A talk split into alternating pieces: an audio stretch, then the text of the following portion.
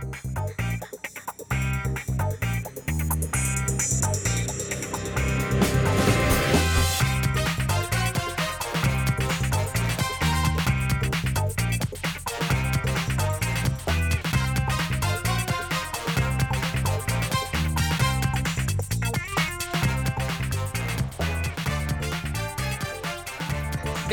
Bem-vindos ao podcast Café Connector, podcast que a gente vai falar um pouquinho sobre como funcionam as novas organizações, as organizações em rede, como será o futuro do trabalho e como isso vai impactar nas nossas vidas. Para começar a falar sobre isso, hoje a gente vai trazer um tema mais teórico, que vai embasar um pouco esse mundo que a gente quer estudar sobre como as pessoas se conectam, como isso impacta e, e como isso está impactando nas organizações tanto de sociedade quanto de empresas, e como que isso vai influenciar no nosso dia a dia.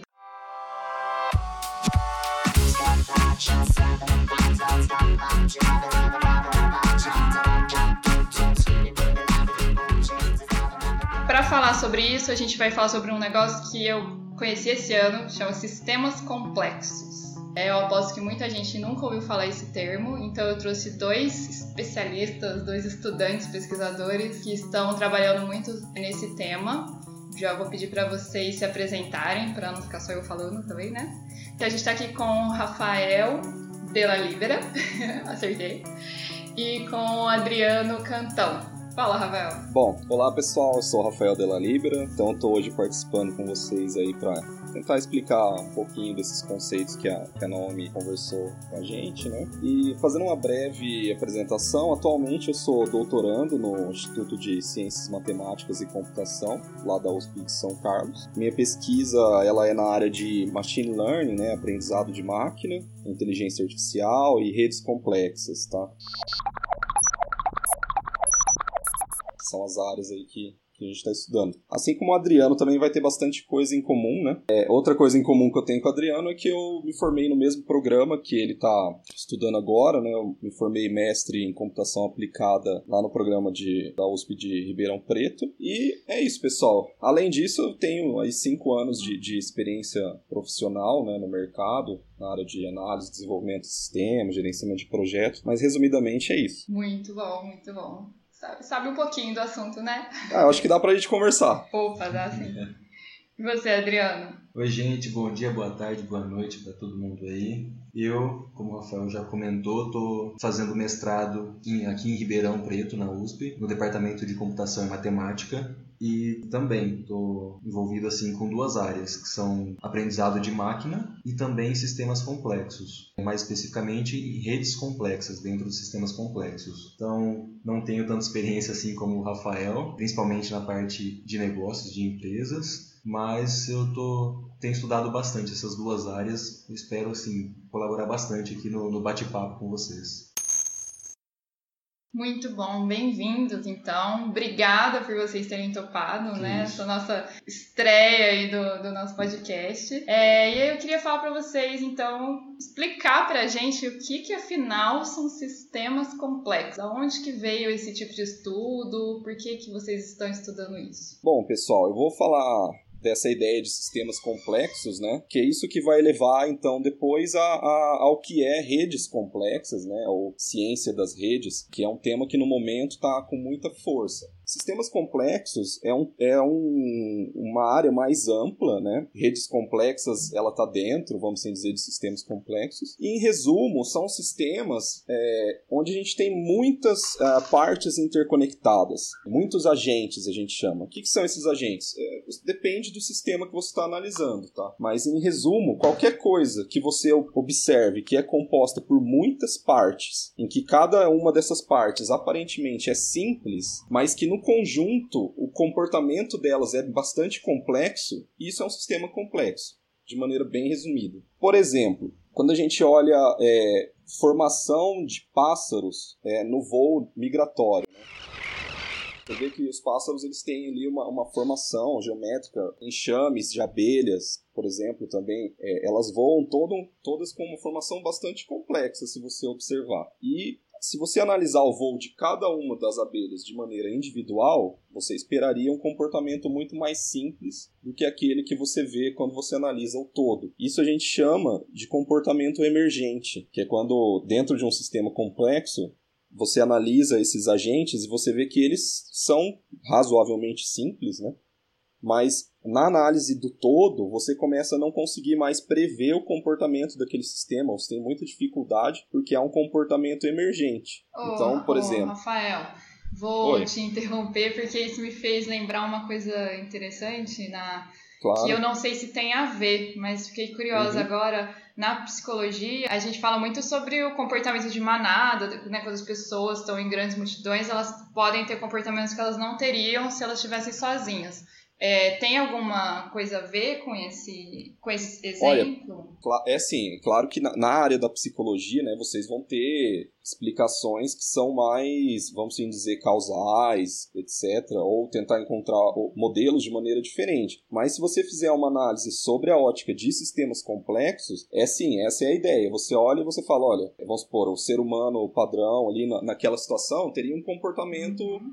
X, Y, Z. E a, a, partir da hora que você tem o grupo, a, a, riqueza de comportamentos, a riqueza de possibilidades é tão maior que é quase impossível prever o que vai acontecer. Não que seja impossível, mas há uma, é, é, um, é um evento probabilístico, né? Aí entra também outros, outros conceitos, né? De, que são sistemas determinísticos, não determinísticos, né, que são sistemas, a gente consegue olhar para esse sistema e prever o comportamento ou não, é impossível mesmo. Então, se ele se for algo impossível de se prever, a gente diz que é um sistema não determinístico, né, ou é muito difícil de se prever.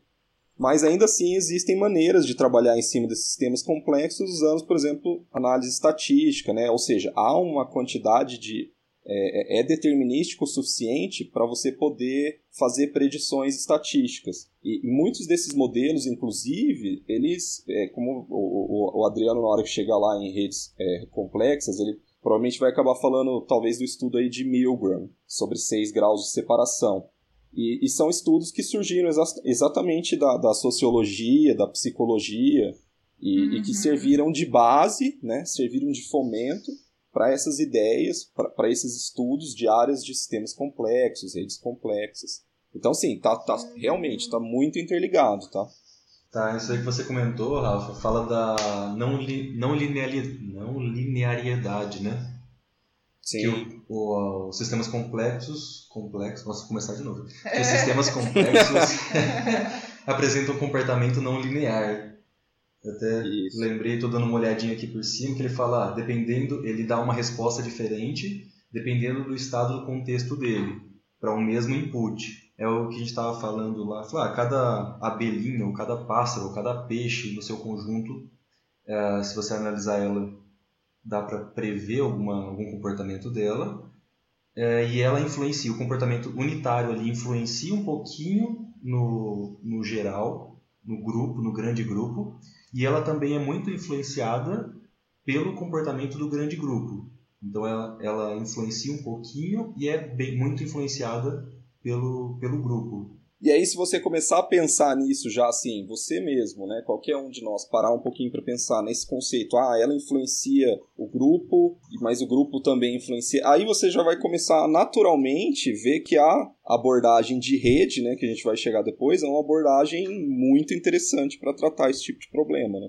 Que é exatamente isso que uma rede vai fazer. Ela vai te ajudar a visualizar isso daí, visualizar essa rede de interações. Uhum. Mas só para finalizar a parte de sistemas complexos, é, outra coisa que é interessante, que tem muita gente que né, é, escuta falar, tem, tem muito a ver também com a ideia de sistemas caóticos, né, caos, tá? Uhum. com a ideia de é, efeito borboleta, essas coisas. Porque basicamente assim, o sistema complexo, por ser complexo, por ter essa característica, normalmente ele, ele é tão sensível às condições iniciais que pequenas perturbações vão gerar é, grandes é, consequências no sistema.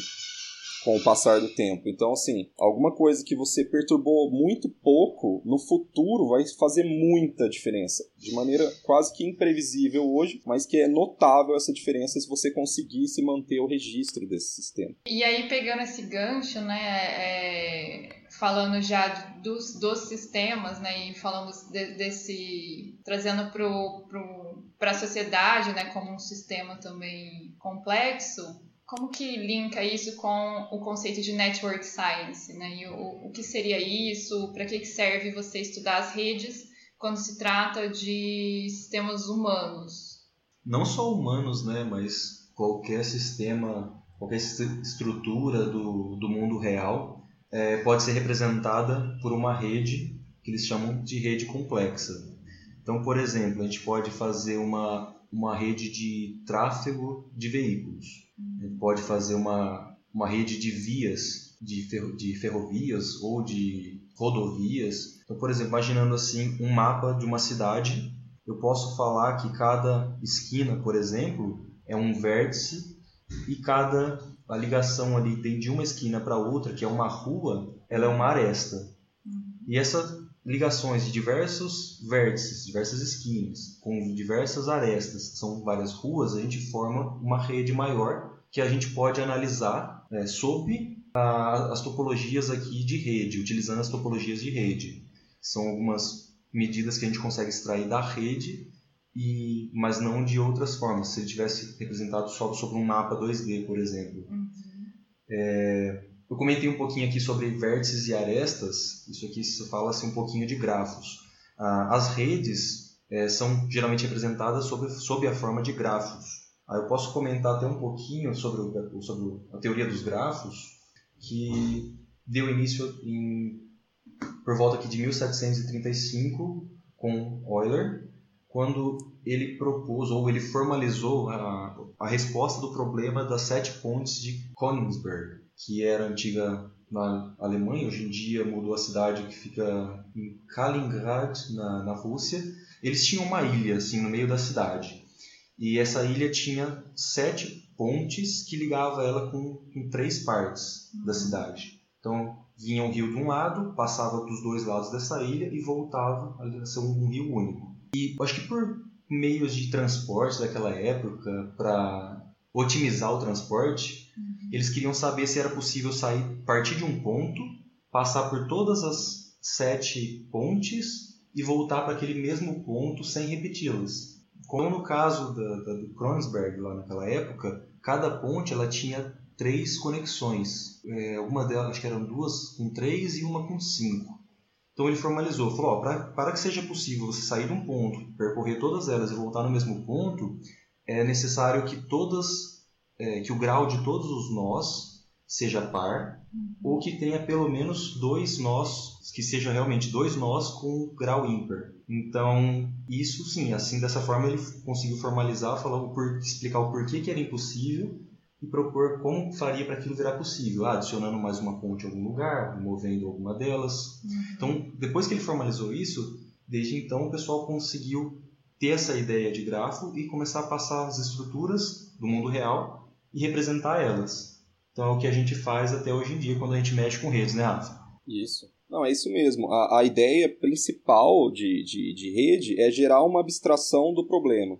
Então, um problema que é difícil de você analisar, muitas vezes quando você coloca é, ele com uma notação de rede, né, que é vértice, aresta, você consegue aplicar algumas propriedades em cima desse problema e extrair, seja conhecimento ou até o próprio resultado, né, como era o problema do Euler, o objetivo deles era uma, analisar se era possível ou não otimizar uma situação, né?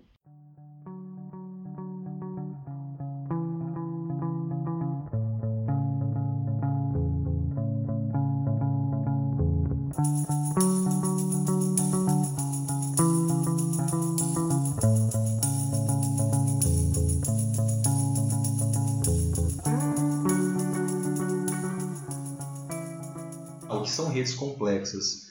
É, existem algumas medidas para analisar as redes, para ver o. Como que fala? Assim, existem tipos de redes complexas. Tem os é, redes de pequeno mundo que eles chamam, que são com poucos passos você consegue chegar a vários lugares. Existe a rede de livre escala, que a gente conhece hoje na internet, onde tem poucos nós com muitas conexões, que são sites muito famosos, onde tem muita pessoa, muitos outros sites que citam eles, e muitos sites poucos famosos, com pouca fama. Então é um vértice pouco conectado, onde não tem ligação, link de um site para o outro. Uhum. Agora, sobre esse daí de, de Small World, é o que o Rafael comentou lá no começo, que tem o, os seis passos. Eu não lembro que ano foi isso, Rafa. Você lembra? Que eu lembro que foi até com cartas, né, que eles iniciaram. O experimento de Milgram ele é, ele é bem antigo, ele é anterior Sim. ao conceito de, de, É. de rede de pequeno mundo, né? Isso. Formal. Se eu não me Eu acho que é por volta da, de 1950, tá? É? Ah, eu tava com 70 na cabeça. É, Milgram. É bem Milgram antigo, é- né? E, e acho que em 2008, se eu não me engano, eles, eles re- replicaram. Isso. Com, Esse- eu- com eu cartas não- novamente, né? Uhum. Inclusive, aí o que, que aconteceu ah, nessa linha histórica, né? Nessa época aí ainda não se fala, não, não tinha essa, essa fama, né? A, a parte de eh, ciência de redes. Isso daí começou exatamente, assim, não começou mesmo, mas teve um início quando começaram a, a, a, a estruturar esses tipos de rede que o Adriano comentou, né? Então, em 1959 conseguiram mostrar um modelo de uma rede aleatória, inicialmente, por, lá com Erdose e Reni, né? Eles criaram um modelo matemático para isso. Isso daí já começou a trazer um pouco de interesse para redes de novo. Mas aí, em 1998, o que que aconteceu? É, o Watts e o Strugatz, eles conseguiram criar um modelo que mostrava, olha, criando redes dessa maneira, essa rede vai ter a característica de rede de pequeno mundo. Ou seja, ela vai ser uma rede small world, ela vai ter o efeito lá que Milgram viu. E a partir disso daí o pessoal começou a achar interessante, por quê? Porque como eles criaram esses modelos e, tinha, e já tinham várias informações que dava para colocar em rede, muitos cientistas começaram a analisar seus dados por essa ótica e falar, olha, é, o meu problema é do tipo small world, pequeno mundo. O meu problema não, meu problema parece uma rede aleatória mesmo, ou meu problema é uma rede de- é, livre de escala. E essas redes têm, têm, têm propriedades bem características que vão ditar como que ocorre o processo em cima daquela rede. Por exemplo, se você está analisando é, uma rede small world, você sabe que é, pequeno mundo, né? Você sabe que essa rede ela consegue é, minimizar muito as distâncias. Então, por exemplo, é, se você está numa rede Small World, você tem garantia que você consegue chegar de, de um nó qualquer a outro nó qualquer muito rápido. então, Isso por exemplo, se uma rede. Não, é isso. É, e, e depois, com isso, você consegue, por exemplo, analisar é, propagação de informação, de doença, vários processos em cima dessa rede, né? Não, só eu ia comentar pro pessoal que, que é de fora da área, que acabou ficando um pouco perdido, é, imaginando assim, a rede. Lembra assim, ah, quem não, nunca viu um grafo, joga ali no Google, dá uma olhada para entender o que, que são os vértices, e as, os vértices e as arestas, que são os pontos, e uma reta que liga, liga dois desses pontos, então cada reta sempre liga dois. E assim, imaginando isso numa escala maior, com muitos pontos e muitas retas liga- ligando eles. E quando a gente fala dessa rede de pequeno mundo, então quer dizer que para cada. Agora ele falou assim: eu- se eu estou num ponto da rede, imagina assim, na extrema esquerda, e eu quero me comunicar com alguém que algum outro ponto que está na extrema direita da rede, numa outra ponta dela, é, eu não preciso caminhar passo a passo, totalmente pelo meio, percorrer uma distância muito grande de saltos, assim, de pulando de um pontinho para outro pontinho, porque existe, eles falam assim, existe na média é, seis passos, seis pulos assim de um ponto para outro. Eu consigo atingir com até seis pulos, eu consigo atingir qualquer ponto. Então, por mais que, eu, que um ponto esteja bem conectado ali com os, os pontos demais da esquerda, ele está conectado com algum ponto mais lá no meio, e esse ponto está conectado com alguém mais lá na direita, que está conectado com alguém na extrema direita. Então, imaginando assim, na rede de amizades. Eu quero conhecer uma pessoa aqui, o Rafael. É, eu conheço o Rafael, a Naomi não conhecia ele, mas a Naomi me conhece que eu conheço o Rafael. Então agora eu posso falar assim, que a, a Naomi estava a dois passos de conhecer o Rafael. Um passo seria eu e o segundo passo seria o Rafael. Imaginando essa rede aqui de amizades, de relações aqui, assim, que a Naomi é um vértice, é um ponto, eu sou um ponto, o Rafael é um ponto. Então que existe uma ligação, existia uma ligação da, da Naomi para mim e de mim para o Rafael. Então, assim, a gente pode falar que a gente estudando essa rede, que acho que a gente vai entrar nisso aqui. Aí eu posso dizer então que esse o desenho de nós, né, que ele tá falando nós três assim, é um grafo. É um grafo. Você Isso. é um vértice, eu sou um vértice, o Rafael é um vértice. Existem duas ligações, visual. você para mim, de mim para ele e pode falar que agora existe dele para você também. Eu imaginando que isso aí não existisse, uhum. quando a gente está falando assim, ah, a gente está estudando, está tirando algumas medidas aqui da rede, quando isso entra no mundo real, imaginando uma, as redes sociais. Uhum. Eu estou aqui no Instagram, você me tem, eu tenho o Rafael. Ela falou, ó, se, é, se você está conectado a mim e eu estou conectado a ele, existe uma, uma alta probabilidade de que você também o conheça ou que você também tenha interesse em conhecê-lo. Então existe aquelas redes de recomendações, né, Rafael? Tanto de amizade como de Sim. produtos, né? Isso mesmo. Então aí que eles que pegam esses pontos para fazer a recomendação. É, e uma coisa bem interessante que eu já vi sobre isso também é o quanto a, a gente vive. Eu não sei se isso seria um pequeno mundo, né? Talvez uma pergunta aí para vocês. Mas a 2 graus de separação tem 50% de chance das pessoas se conhecerem entre si. Uhum. Então, pessoas que você acha que não se conhecem, né? é um amigo do seu amigo, tem 50% de chance de conhecer os outros amigos dos seus amigos. Então, por isso a gente fica numa, num círculo ali de pessoas que é um pequeno mundo, né? E aí a gente é acaba não conseguindo sair muito disso. Eu quero divulgar meu negócio, eu divulgo entre meus amigos e eu chego num ponto e não passa, né? É isso daí a gente pode falar que é comunidade, né, Rafael? Isso, você, é porque você está dentro de uma comunidade numa rede de pequeno mundo. Uhum. É, é, tem uma briga entre as redes livre de escala e pequeno mundo em alguns, em alguns quesitos quando se fala em comunidades, né? Porque, pessoal, a, a, a livre de escala é um pouco diferente, né? Ela tem hubs de muitas conexões, mas ela não tem é, comunidades tão claras quanto a Small World. Mas, por exemplo, quando você está numa rede de pequeno mundo, você tem grande chance de estar dentro de uma comunidade. E para você transitar para outra comunidade, você consegue fácil, só que você precisa conhecer é, alguém que esteja conectado numa outra comunidade, de preferência. Isso. A que é que a gente chama de conect... comunidade aí para quem está ouvindo é uma, é uma... e já está um pouquinho por fora, para eles não ficar muito é assim, voado, ó, né? O que é comunidade? Vamos supor, nós, é, nós todos somos estudantes, né? Então nós temos interesses muito parecidos, mesmo sendo estudantes de áreas muito diferentes, talvez. Então, por exemplo, nós podemos formar uma comunidade de, de, desses estudantes baseada nos nossos interesses. Se a gente olhasse por outro aspecto, talvez não, mas, por exemplo, nós já formamos aqui uma comunidade porque nós temos interesses em comum. Se a gente estiver montando uma rede, então, com essa abstração, que são pessoas que têm interesses em comum, nós provavelmente vamos estar numa comunidade, na mesma, inclusive. E muitos dos nossos colegas da universidade certamente também vão estar nessa comunidade. Mas talvez, por exemplo, talvez nossos pais não estejam nessa comunidade. Por quê? Porque eles não dividam os mesmos interesses, ou não a mesma quantidade de interesses, porque eles é, têm outro tipo de atividade atualmente. Meus pais estão aposentados, então né, o interesse deles é mais light hoje em dia. Eles não vão estar nessa comunidade. Mas a gente consegue chegar até a comunidade deles, porque alguns de nós têm conexões com essas comunidades, né? Uhum. Porque, por exemplo, em algum momento, se a gente está pensando dessa maneira, é, lógico que eu tenho conexão com meu pai, e essa rede voltaria a ser uma rede quase que totalmente conectada, né?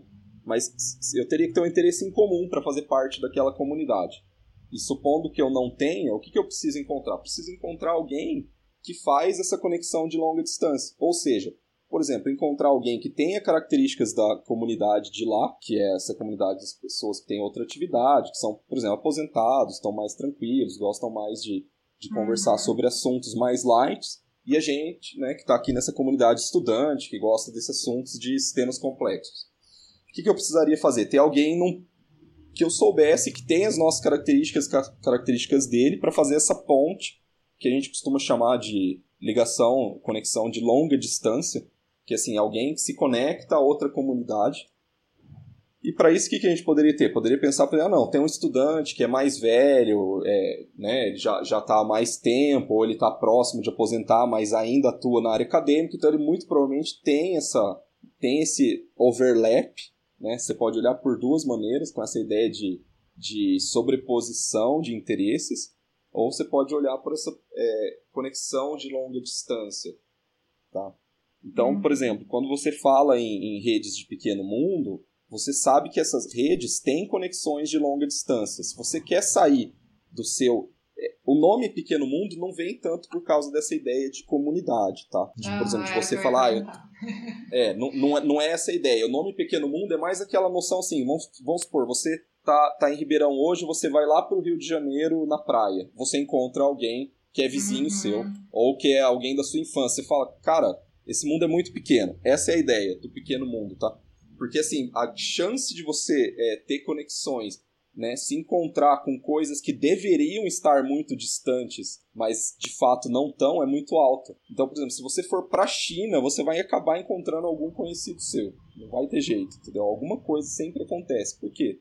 Porque a nossa a, a nossa sociedade é estruturada de uma maneira a ser uma rede de pequeno mundo. Então, o que, que, que, que as pessoas têm interesse normalmente? Em conhecer maneiras de se aproveitar disso. Ou seja, se você quer, por exemplo, fazer uma divulgação e que isso seja algo que atinja muita gente, você teria que, encont que encontrar ou os nós, ou seja, aquela, é, pessoas que são hubs, ou seja, o que, que são hubs? Aquelas pessoas que têm alto grau de conexão então, elas se conectam com muita gente. Por exemplo, pessoas famosas. Você vai contratar alguém para fazer uma propaganda, uhum. você faz uma hum. propaganda com alguém famoso, né? Que as pessoas se identificam. Você tem mais chance de sair do seu círculo, né?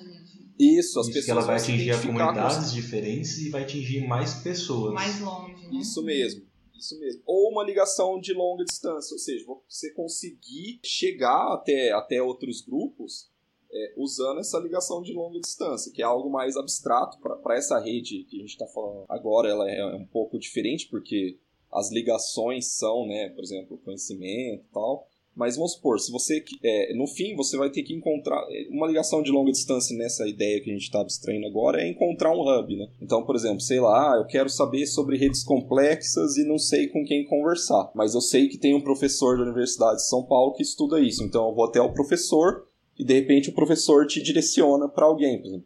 Você vai, por exemplo, até o, até o meu orientador, o professor Zal, até o orientador do, do Adriano, o professor Baranauskas, e ele vai te recomendar falar com o Adriano, comigo, entendeu? Muito bom. As... Ou, ou, no nosso caso, totalmente aleatório, né? Conheci Sim, o Adriano também. no evento de prática de idiomas. É. Então, mas é, aí volta aquela questão, será que é aleatório, entendeu? Se Exato. você analisar como rede, vocês vão ver que não é tão aleatório assim. Exato. Exatamente. É, o interessante lá é que lá é um grupo com interesse em comum muito generalizado, Sim. né? Que é o idioma. Então acaba que muitas pessoas muito diferentes se conectam de formas muito diferentes, mas tem alguma coisa a ver, né?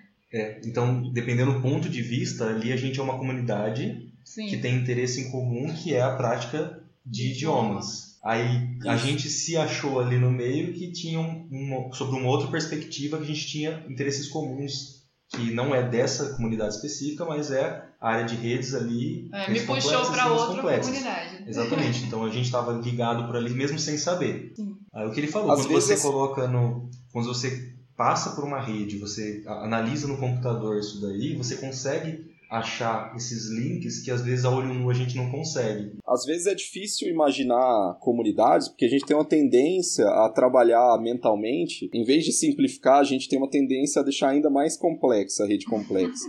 Por quê? Porque a gente tem uma tendência a olhar uma rede e acabar transformando ela no que a gente chama de, de rede multicamada, tá? De maneira intuitiva isso. Porque, por exemplo, quando a gente vai analisar uma rede, o ideal é que a gente é, estabeleça muito bem o que serão os nós. Então, ah, os nós vão ser as pessoas que estão no Twitter. Bom, e o que, que vão ser as arestas? Por exemplo, as arestas podem ser ah, pessoas que curtiram tal coisa. Então elas só vão se conectar se aquelas duas simultaneamente ali curtiram ou não, sei lá. Alguma coisa assim. Uma notícia que chegou até elas, coisas do tipo. Ou não, ah, elas são amigas, é o mais fácil. Né? Então, assim, uma segue a outra. Então, se uma delas segue já é o suficiente, eu tenho ali uma aresta. O problema é quando a gente começa a tentar fazer essas analogias, né, mais pensativas, assim, a gente acaba incluindo um monte de coisa nessa rede, né? A gente cria essa rede então de interesses, aí a rede também de conhecidos, né? Que é um pouco diferente já, quem eu conheço, ah, quais são os meus interesses, ou seja, estou conectado por interesses simultâneos, por, por conhecer, por estar próximo, por várias coisas. Isso, na verdade, seria o que a gente chama de rede multicamada, porque cada camada, cada tipo de conexão tem uma significação diferente. E aí é um modelo ainda mais complicado, né? Dá para simplificar tudo isso e transformar numa rede só, Então a gente fala assim, arestas vão ser criadas sempre, conexões vão ser criadas sempre que tiver isso, ou aquilo, ou aquilo, ou aquilo, independente do que for, uhum. né? Só que aí a gente tem uma tendência assim, se a gente começar a fazer isso, a gente vai acabar tendo uma rede quase que totalmente conectada, né? Né? E aí a gente... É, porque cada é, pessoa vai ter alguma ligação com a outra, com porque outra. ela tem um mínimo interesse ali, que é um, um interesse só. Eu, eu faço essa atividade com aquela pessoa, mas eu imagina a rede social, eu não curto as fotos dela, eu não sou amigo dela, alguma coisa, mas eu tenho um interesse em comum, tá ligado? É isso que ele fala. Aí vai, quando ela vira completa, quer dizer que todos os pontos ali, todas as pessoas estão ligadas a todas as outras demais. Sim. Aí você começa a não Aí você não tem um dado. É, é, isso, aí você perde. Não, não geram resultados bons. E falando... Você tem tanta informação uhum. Que você não tem mais informação nenhuma, assim. Você é. não consegue extrair nada dali. É, aí vira só uma bagunça é. de dados. uhum.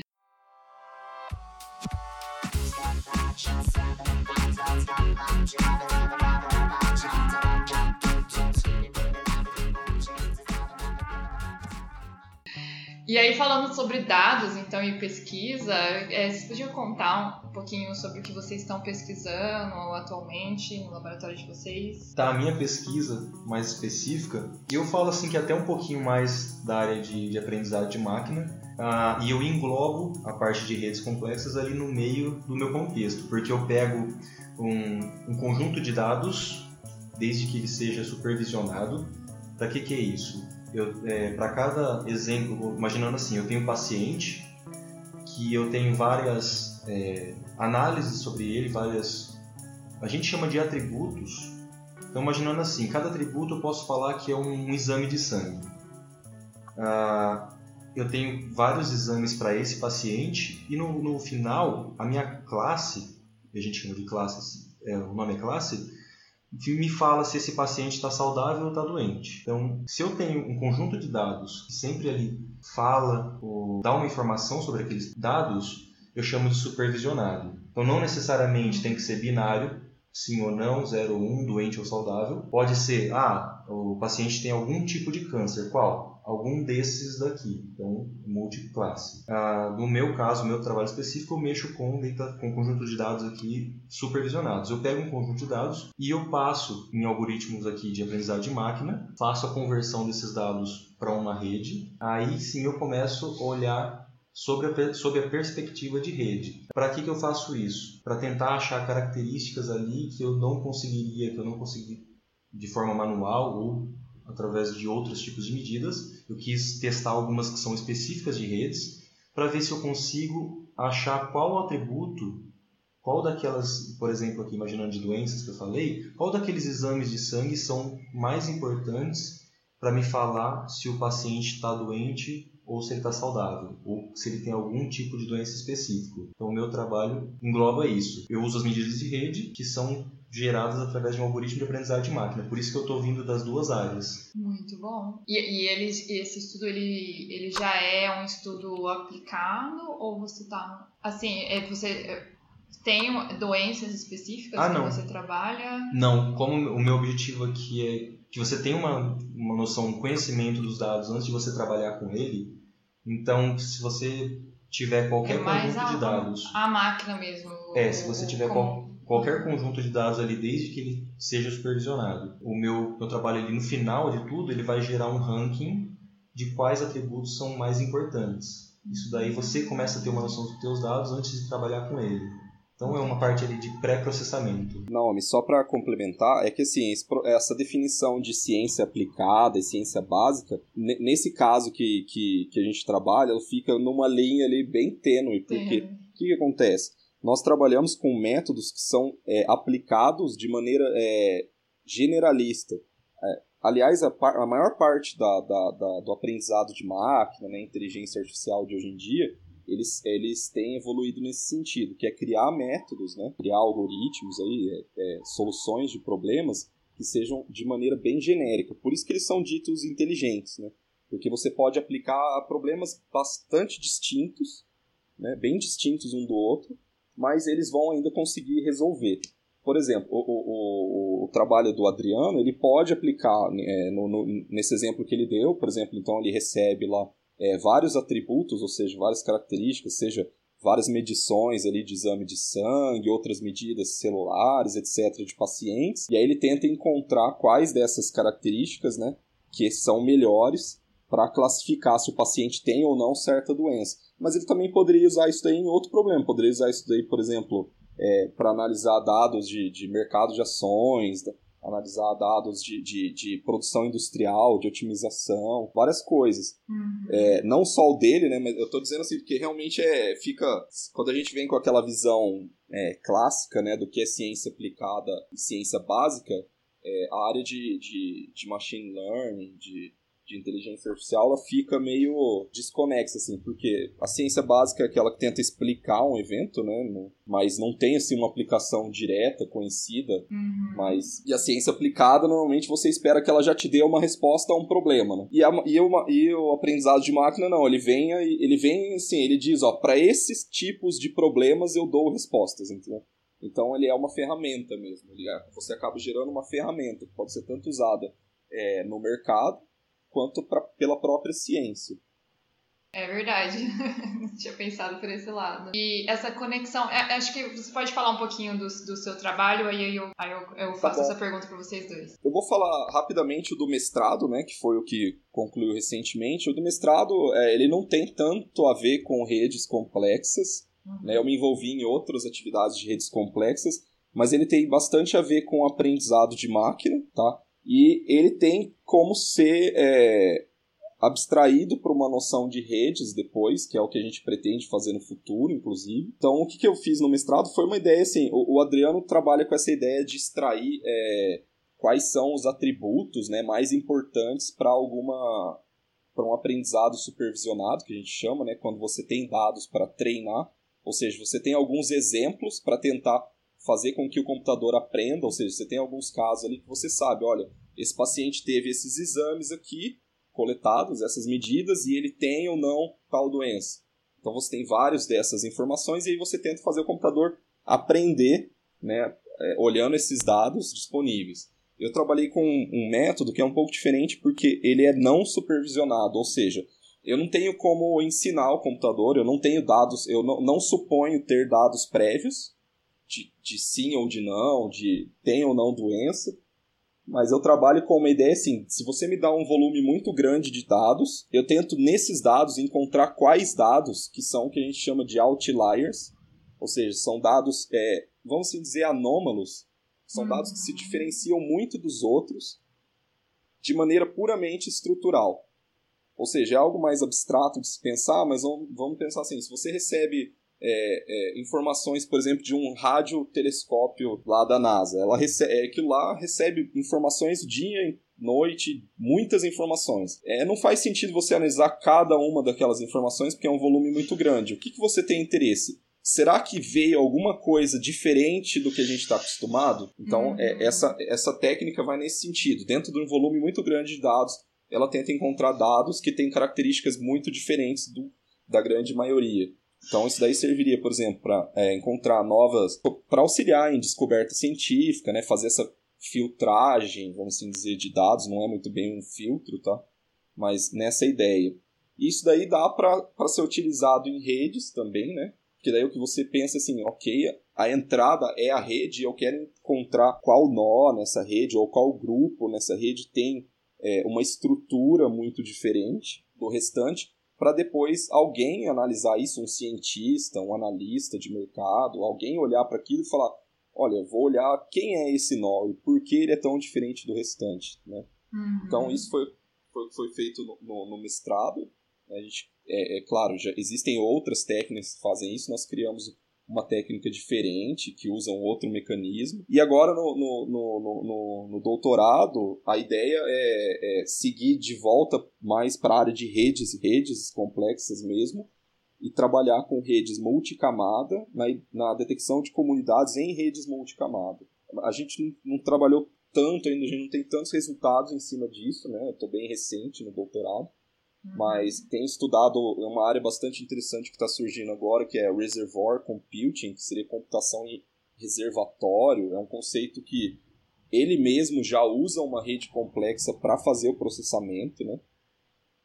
E, e, e, é bastante promissor, inclusive se, se alguém que estiver escutando o, o, podcast conheceu o, o famoso termo de hoje em dia que é o deep learning, uhum. que é uhum. aprendizado profundo, está é, ficando bastante conhecido, principalmente no meio de TI, mas está até passando para outras áreas isso daí.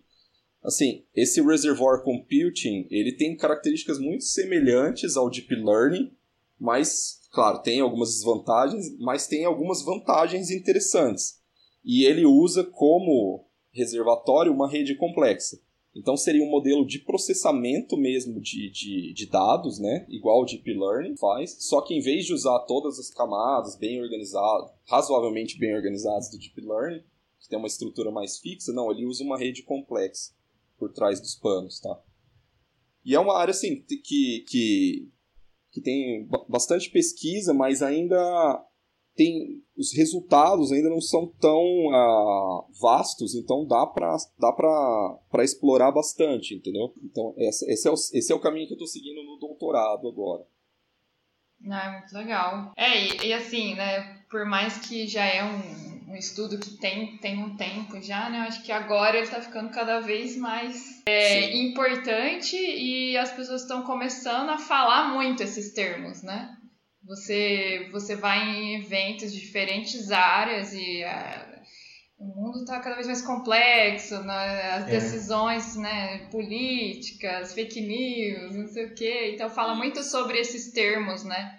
É, de uma maneira mais popular, né? Eu acho que hoje a gente está aprendendo mais, mais tecnicamente de onde que vem tudo isso. É, está se popularizando, né? Porque já são termos antigos, são estudos antigos aqui, igual a gente fala também. Hoje em dia o pessoal está conhecendo mais do que é aprendizagem de máquina, até o que ele comentou, o Deep Learning é o que está ficando mais estourado, mais famoso. O pessoal está ouvindo falar, está procurando, ah, deixa eu ver como que é isso. Nossa, que legal, gera um resultado muito impressionante. Uhum. Então eles estão começando a entrar mais e entender mais essa área, mas já, já tem estudos há, há vários anos aí nessa, nessas áreas.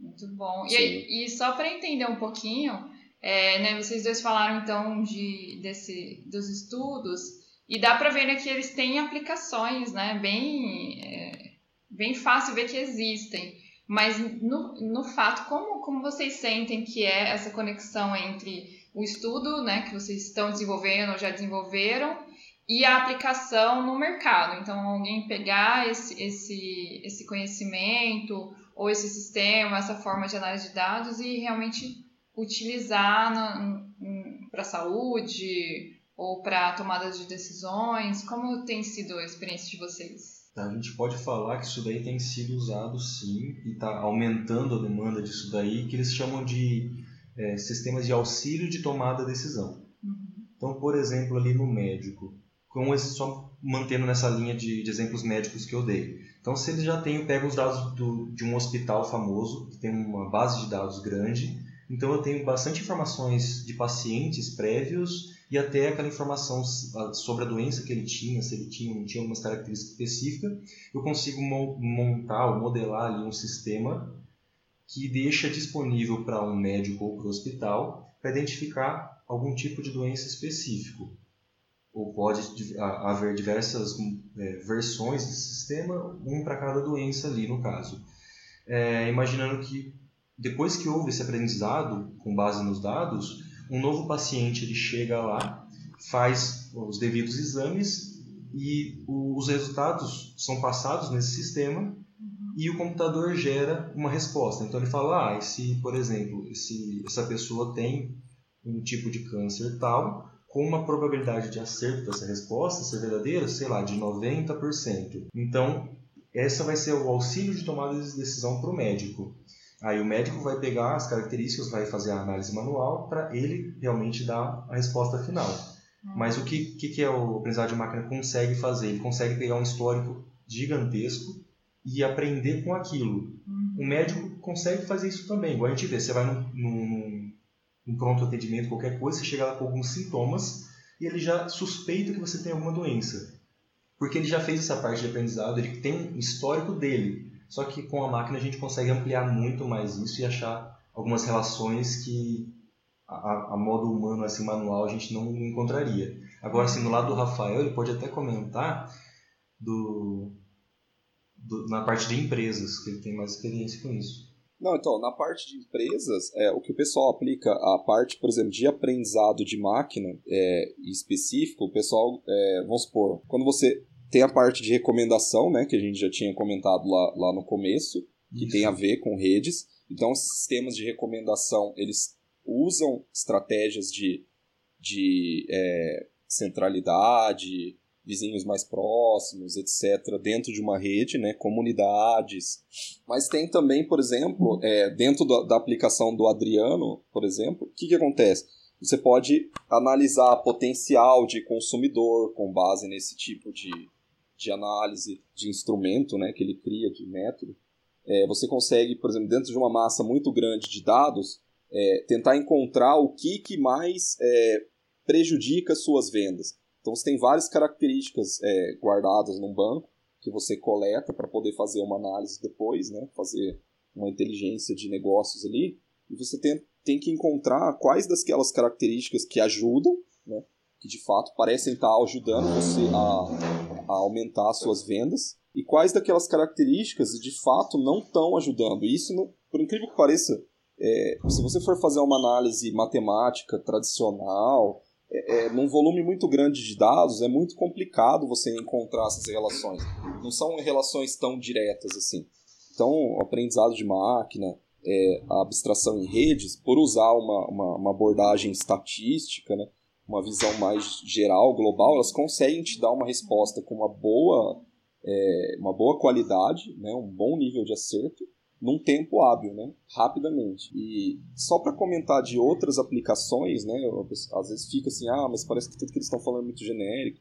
O Google é o Google que é hoje exatamente por causa é, de um algoritmo de aprendizado de máquina que trabalha sobre redes, que é o PageRank. Foi com esse algoritmo que eles conseguiram oferecer é, para usuários de internet um mecanismo de busca diferente do, do padrão de antigamente. Antigamente sistemas de busca, a grande maioria, eram baseados em cadastros. Então eu tinha um site, eu ia lá, cadastrava meu site no sistema de busca e dizia o que, que eu tinha dentro do meu site para o site de busca. Aí quando a pessoa ia lá buscar, se ela colocasse a informação que eu coloquei lá sobre o meu site, ela tinha uma chance maior de encontrar o meu site. Já o Google criou um mecanismo bem diferente. Ele criou lá os seus robôs, né? Eles vasculham o site, ele mesmo extrai informações sobre esses sites e qual que é o problema disso? Ele gera muita informação, então a busca sobre essas informações é, é, é, é muito demorada. E aí ele usou um algoritmo de busca sobre redes,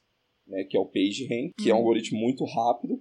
Ele se utiliza da, da dessas de, de, conhecer a estrutura de uma rede para dar uma boa resposta. Né? Então ele vai dar é, mais prioridade para hubs, né? ou seja, aqueles pontos que têm é, grande quantidade de conexões.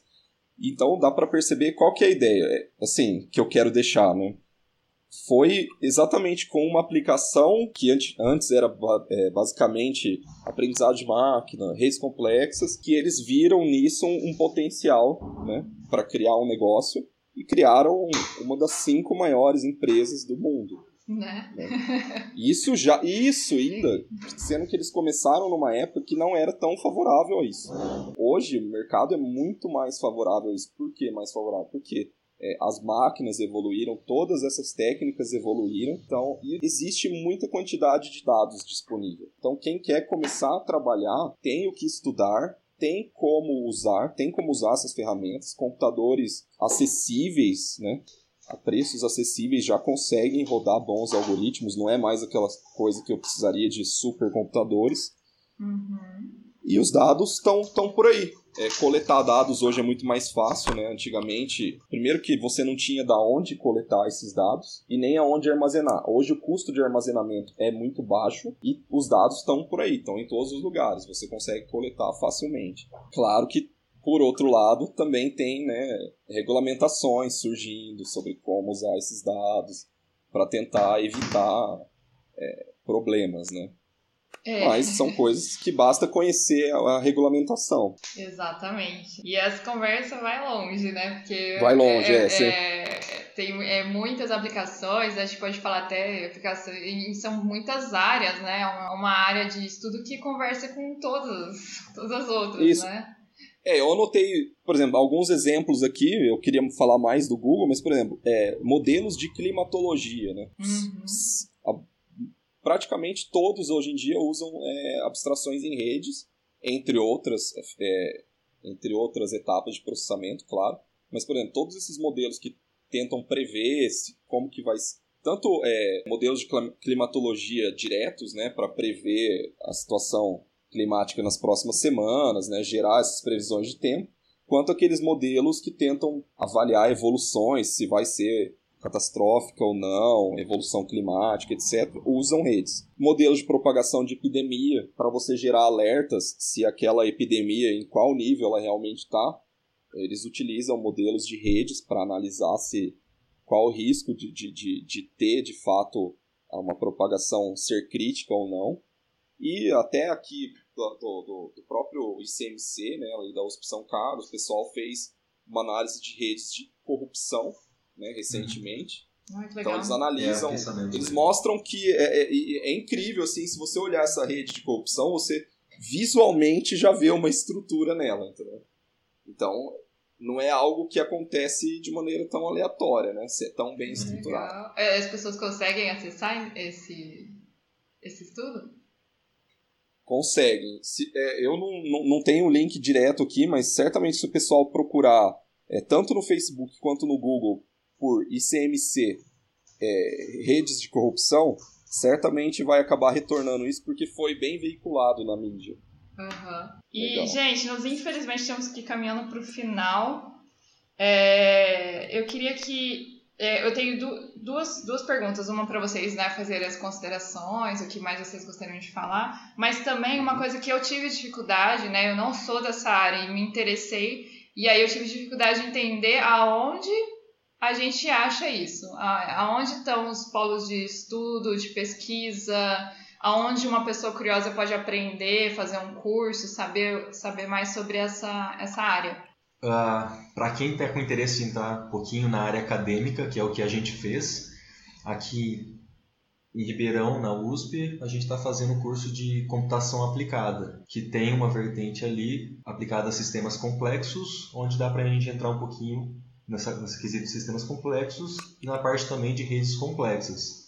Tem outras áreas também, como aprendizado de máquina, a parte biológica, bioinformática, mas é, fora aqui Ribeirão tem São Paulo também que é famoso. Mas para quem não está com interesse de entrar na área acadêmica, hoje em dia, como está popularizando bastante esse assunto, está saindo diversos mini cursos é, gratuitos ou pagos. Isso daí não vai te deixar um expert. Né? Não acreditem naquelas promessas de vire um um cientista de dados em oito horas, é, não aprenda tudo sobre redes complexas em duas horas, mas pelo menos você consegue pegar alguns fundamentos básicos e dali caminhando pode conversar com alguém que já, já esteja estudando isso ou esteja trabalhando com isso. Isso é o que eu penso que dá para ir fazendo assim de imediato, porque uhum. como a área está ficando bem popular, até no YouTube você consegue ter várias video, videoaulas, se apegando o básico, vai subindo um pouquinho de nível, você consegue ver casos reais. Tem o Kaggle hoje em dia famoso, que é uma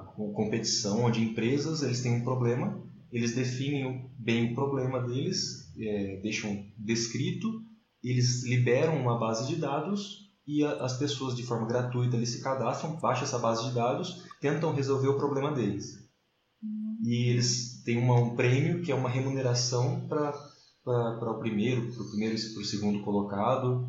Então isso daí seria a forma prática de você tentar é, testar o que você já aprendeu. Muito legal. É, é. quase um crowdsourcing com, isso, com dados, isso. né? É, essa é forma de você testando, falar o quanto, quanto eu consegui comparado aos demais, que posição que eu estou ficando nisso daqui. Dá para você ir sentindo como que tá, como se fosse na, na vida real mesmo, como se você estivesse numa empresa. Então você vai ter os dados, vai ter o problema, dá para começar a ter o feeling.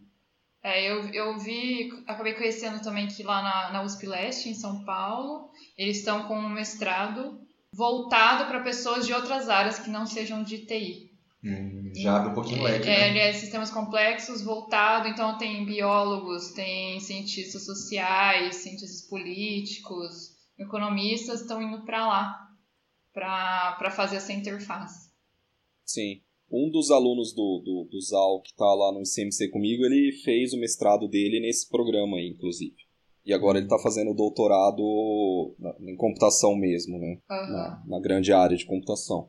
É, a minha visão sobre é, os melhores lugares para se estudar essa área, para quem assim quer seguir um estudo guiado, né? Não, não quer só sair buscando direto no YouTube, quer pelo menos ter uma linha. Eu acho que os lugares mais confiáveis, pra, e para quem também não quer, por exemplo, ir para a área acadêmica, né? Você não, não, não vai querer entrar no mestrado em computação não sendo da área de computação, de repente, né? Mas é, uma coisa é, muito interessante são os cursos do Coursera, né? Tem o Coursera, o EDX, né? São dois portais de curso bastante famosos. Eles têm uma visão mais acadêmica, só que eles já sabem que o público deles não é 100% acadêmico. Então, sim, são cursos com bastante rigor, mas que muitas vezes já é, preveem que vão receber é, alunos né, interessados de áreas distintas. Então, são cursos muito interessantes, são cursos oferecidos por professores bem famosos. Muitas vezes, vários desses cursos são oferecidos, inclusive, pelo, pelos maiores nomes das áreas, né? Então, lá tem cursos de, de, de ciência de dados, de é, ciência de redes, né? Eu acho que essas coisas se complementam, por isso que eu estou falando junto, tá? É, quem gosta de, de, dessa ciência de redes, eu acho que vale a pena é, começar ali, vai ver ciência de redes, ver ciência de dados também. Uhum. Né? Ver essa parte de, de, da ciência de dados, porque vai ser muito parecido os conceitos, né? E, e, um vai acabar complementando o outro. E depois, né, se, se a pessoa já tem uma visão dessas duas áreas e e achar bem interessante, eu acho que hoje que, que daqui para frente é, a parte de redes complexas cada vez mais vai ficar é, fortemente acoplada com a, com a parte de, de aprendizado de máquina, né? que é inteligência artificial, aprendizado de máquina. Então seria interessante também é, buscar alguma coisa nesse sentido de aprendizado de máquina. E você não precisa ser um, um super programador, ou às vezes nem mesmo saber programar, mas precisa é, entender os conceitos ali, né? Para quem não é da área de, de, de, TI ou de computação ou de exatas mesmo, uhum. que quiser entrar nessa área, é, é, acho que é interessante você conhecer os conceitos, porque é, tem vários, é, vários programas que te permitem usar diretamente o algoritmo que já está pronto, uhum. você não precisa programar, né? Mas você tem que saber qual a ideia por trás daqueles, daqueles dados, qual, qual é o seu objetivo, né? Uhum. Então, qual, qual ferramenta você vai escolher aplicar para saber analisar se o resultado vai ser o que você espera. Então, a minha ideia, e eu, eu já fiz alguns cursos no EDX, alguns cursos no Coursera, todos que eu fiz lá são muito bons. É, Bom, qualquer coisa vocês me passam os links e aí eu deixo na sim, descrição. Sim, sim. Sim, o Coursera e o IDX são bem famosos, tá? São os mais famosos, são, né? É, é, são centralizadores, eles surgiram aí faz... Acho que foi em 2011 os dois.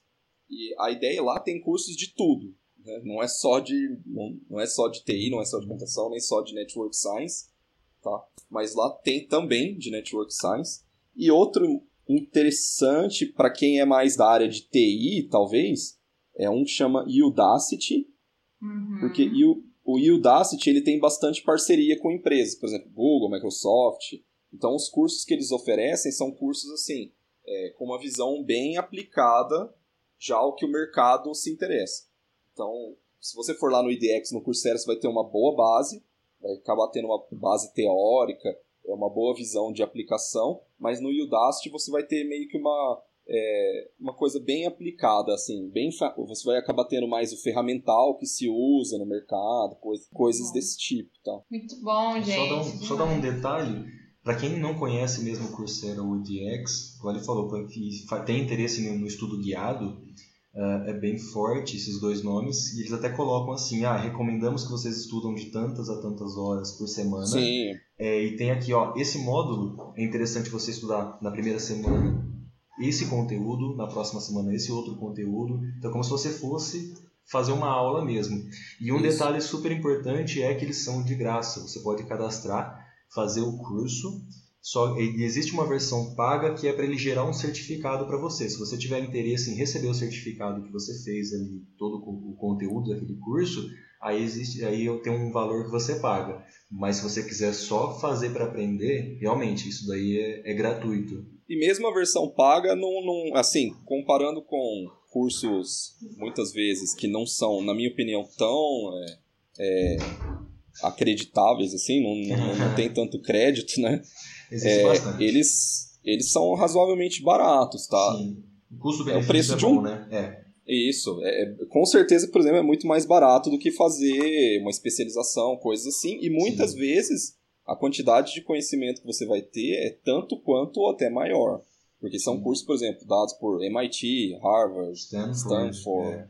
etc. Tem até cursos da Universidade, da Universidade de São Paulo lá também. Sim. Muito bom, gente. Vamos então agora é, caminhar aí para o final. Vocês querem fazer mais uma consideração final? Muito pesar que chegamos ao fim. A conversa é boa quando a gente fala sobre alguma coisa que a gente gosta. É muito legal. Só que é o que a gente comentou, né? Essa área é muito ampla e ela é, faz ligações ali, tem overlap com outras áreas. Então é, é difícil manter o foco em algum ponto específico sem você pisar ali em outras áreas. Então você, você tem que você acaba falando um pouquinho sobre cada uma, cada uma das outras áreas e acaba ficando um pouco extensa a conversa. Espero que vocês não tenham cansado, espero que vocês tenham aproveitado o conteúdo. Se tiver mais dúvidas, manda um e-mail para Naomi, manda um e-mail para a gente. Vamos conversar fora daqui, né? fora desse podcast, em algum lugar que vocês tenham. Se estiver aqui por Ribeirão, a gente pode, pode estender essa conversa aí. É, eu acho que eu encerro da mesma maneira. É, realmente é uma conversa, são assuntos, né, bastante envolventes e complexos e complicados, né? Então, acho que a ideia que fica é quem é, gosta dessa área tem que e deve né, buscar por mais conhecimento sobre isso.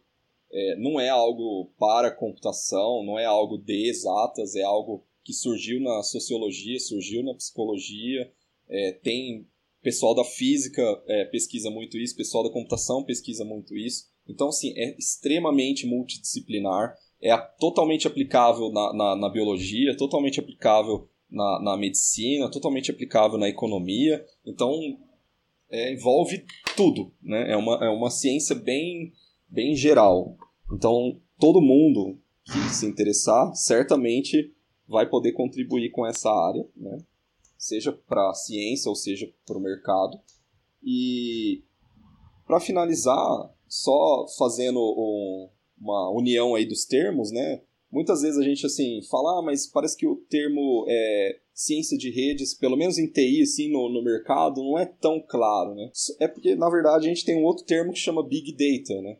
Então, se você parar para pensar o que é o Big Data, ele tem muita relação com ciência de redes, tá? Apesar de ser um termo mais genérico, nem tudo que é Big Data é, engloba uma abordagem de rede. Né? Muitas vezes a gente dá esse nome para ferramentas né? e não para o que se trabalha em si, mas com certeza é, Big Data e Network Science vão se unir, pelo menos para o mercado. Então, uhum. é, quem está pensando aí no futuro, acho que é isso daí. Para a área de TI, certamente é aprendizado de máquina e ciência de redes, ou seja, na minha opinião, Big Data. Tá? É lógico que eu falar, falar isso vai ter muita gente que vai discordar, né? Porque os amantes do Big Data e etc. Polêmico. Mas aí o pessoal que discorda normalmente não conhece Network Science também, então fica, fica a dica. muito bom, gente. Queria agradecer muito a presença de vocês dois por terem disponibilizado aí um tempinho para conversar com a gente. E vamos conversar mais. Eu acho que ainda tem bastante, bastante assunto para falar. Então a gente se vê, se vê por aí. Falou, tchau, tchau. Falou, tchau, tchau, pessoal. Falou.